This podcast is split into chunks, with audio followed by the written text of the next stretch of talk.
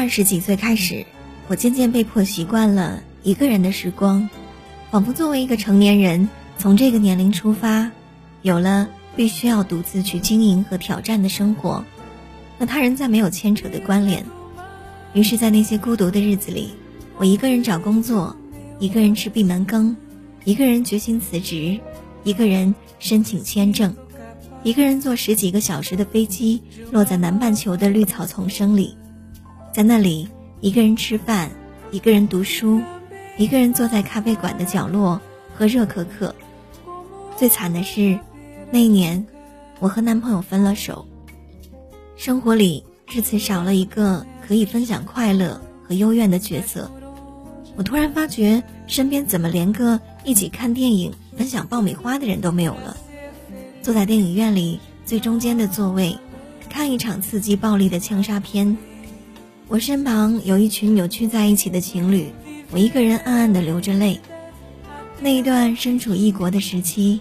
即便把生活用打工装满，每天晚上回到家里，心里却依旧是空空的。失去了身边男生的长久陪伴，我听到生命里有一扇窗被重重的关上，从此再也不能够。从那里窥探到外面世界的璀璨，于是每天晚上十点之后，我从打工的餐馆回到家，一颗心百无聊赖，趴在床上，打开电脑，看两集柯南，五分钟刷新一次人人网和朋友圈，这几乎成为了消遣孤独的必备程序。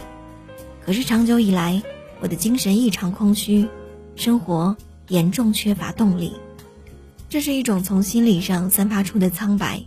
比体力上的疲惫更要糟糕，深夜里盯着天花板，身体早已经睡去，精神上却清醒无比，呆呆地看着窗外投进来的车灯在墙上拉出长长的光影，双手揽住膝盖，一边害怕鬼怪，一边害怕明天。我听得到自己失望的声音，在无边的黑暗当中蔓延。这就是你日复一日的生活吗？有一天，在网上刷朋友圈的新鲜事，读到一篇文章，讲的是台湾的文案教母李新平，如何用诗歌般的创意文字，将成品书店塑造成为台北市的文化地标。他为成品阅读杂志做形象广告，后来就成为了广告专业学生的必修课。海明威阅读海，发现生命是一条要花一辈子才会上钩的鱼。梵高阅读麦田，发现艺术躲在太阳的背后乘凉；弗洛伊德阅读梦，发现一条直达潜意识的秘密通道；罗丹阅读人体，发现哥伦布没有发现的美丽海岸；加缪阅读卡夫卡，发现真理已经被讲完一半。在书与非书之间，我们欢迎各种可能的阅读者。他为成品旧书拍卖会的文案。也受到了粉丝的热烈追捧。过期的菠萝罐头，不过期的食欲；过期的底片，不过期的创作欲；过期的 Playboy，不过期的性欲；过期的旧书，不过期的求知欲。那一年，三十七岁的李新平已经去过三十七个国家，用七年出版了二十六本书，坚持一天读一本书，一天看一部电影。他说，每天看一本书。一年就能够与别人有三百六十五本书的差距，阅读是一个很棒的感受，召唤另外一个灵魂来跟你对话，这是最大的资产，没有人可以拿走。这个把生命活成了一场盛宴的女人，就成全了我日后的自我拯救。那个时候精神上贫瘠不堪的自己，迅速被那种向上的生活方式所吸引，倚在床头披头散发。借着台灯微弱的灯光，一边吃薯片一边喝饮料，觉得生活无聊透了的我，不禁问自己：距离三十七岁还有多少日子？到那个时候，我可以成为李金平那样背着大大的双肩包，用纸笔相机来施展创作欲，满脑子都是新鲜想法的特立独行的女人吗？我开始意识到，如果只以每天看两集柯南。在紧盯朋友圈更新的态度来生活，那么我可能在三十七岁时迎来的这样的人生，熬到了柯南的大结局，或许也顺便看完了银魂和海贼王，朋友圈的更新日新月异，只有我被腐蚀在岁月的承载里。这种关于未来的设想，像是一记耳光，啪的一个声音落在我年轻的生命里。从前的我，坚信男人是一扇窗，可以带我领略外面无尽的风光。他们对世界有种无边的探索欲，天生懂车、懂历史，也懂股票，脑瓜一转就知道。哪里有青山绿水的美景，哪里有精致可口的西餐，哪里的影院有最好的音效，哪里的酒吧有知名的乐队驻唱。所以，当这扇窗被关上，我的世界仿若失去一束光，却忘记我也有生命自备的锄头，只要拾起来亲自动手，也可以砸掉隔开自己与世界的这层屏障。在单调枯燥的生活里，竖一扇。宽敞明亮的落地窗，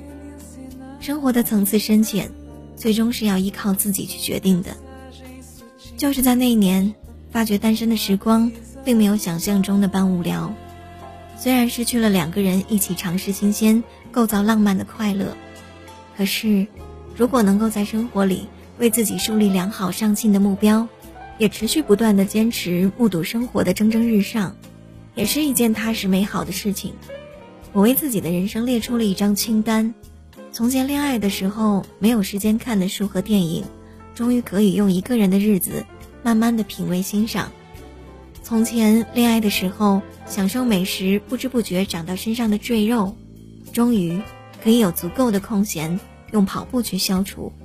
从前恋爱的时候每到月底总是捉襟见肘的财政状况，终于可以用大把的时间去好好赚钱。从前恋爱的时候，未曾设想过的未来，可以静下心来和自己来一次认真的对话。那一年，第一次沉下心来为自己做了一次生命的改造，发觉除去爱情，生命中还有那么多的东西值得自己去细细体味。严歌苓笔下的辛酸的移民故事，大卫芬奇镜头里的悬疑片，跑步机上的持续不断的慢跑。细细琢磨菜谱，认真烘焙巧克力饼干，都为生命提供了一种热闹欢腾的存在形式。单身的这一年，我读了两百本书，看过九十几部电影，跑掉了一千几百公里的距离，吃掉让人感动的很多自制的美味，发觉读书是让人成长最快的方式，运动提供了静心思考的途径，看电影是旅行的最佳替代品。研究美食是女人的另类才情，单身清单上的大多数可以被移除，而那些暂时还没有完成的，就留给更加努力的下一年。我的精神达到前所未有的活跃程度。回望一条从一个心灵贫瘠的小丫头过渡成一个内心宽厚的成年女子的路程，我想，我终于可以理解前任，释怀那一年他对我的万般嫌弃。一个外观不过硬。内心层次又不太高的姑娘，是不配得到好的爱情的。感性多于理性的女人，总是喜欢用经济学去衡量爱情，把不同质量的男人比作股票，纷纷想扔掉垃圾股，抓牢潜力股，看准优绩股。可是，在股票购买之前，如果想稳赚不赔，是否也该保证自己是一个深谋远虑的智慧股东呢？几天前去朋友家做客，朋友正忙着做家务，弯着腰除尘，抬头的时候撞到坏掉的微波炉，顿时眼泪止不住的掉下来。我急忙安慰他，朋友却摇摇头，不是因为太痛，是因为心情太糟。我们怎么有做不完的家务，担忧不完的心事呢？我环顾了这个小小的家，只不过才经历了一年的时间，角落里就堆满了杂物。需要清洗的衣服垒得很高，天花板上的霉点清晰可见，锅碗瓢盆堆在水池里，还带着上一顿的食物残渣。我听着朋友开始数落那个下班后就坐在电脑前打游戏的懒男人，却没忘记那一年失了恋的他抓住了那个男人顺下井底的一根稻草绳，迫不及待地爬出来，是多么的狼狈。我抿了抿嘴。不知道该说些什么，却想起了另一个朋友。我的另外的一个朋友是出了名的有性格，每一次分手都要有一年的闭门期，他把这称为一种修行。这一段空档期，用来清空旧的情绪垃圾，